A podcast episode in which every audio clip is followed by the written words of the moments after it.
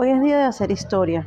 Hoy es día en el que 12.000 jóvenes pertenecientes a la Orquesta Sinfónica de Venezuela, el sueño del maestro Abreu, estarán entonando desde el patio central de la Academia de las Fuerzas Armadas. Entonarán con sus instrumentos y voces cuatro piezas fundamentales y claves para batir un récord Guinness, récord que está desde este momento más que aplaudido a nivel nacional y mundial.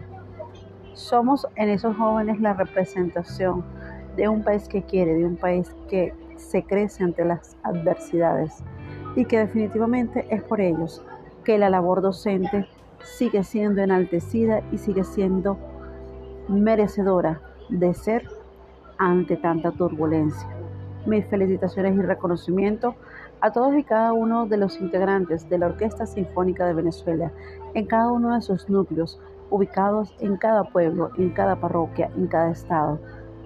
Felicitaciones muchachos. Desde el mismo momento en que llegaron a entonar el himno nacional en ese patio, son ganadores. Son los jóvenes de la patria venezolana y son quienes en unos años serán el potencial que sacará a nuestro país adelante, como siempre lo ha sido. Felicitaciones. Hoy es sábado 12-11 del 2021, día de récord mundial para nuestro país. Felicitaciones.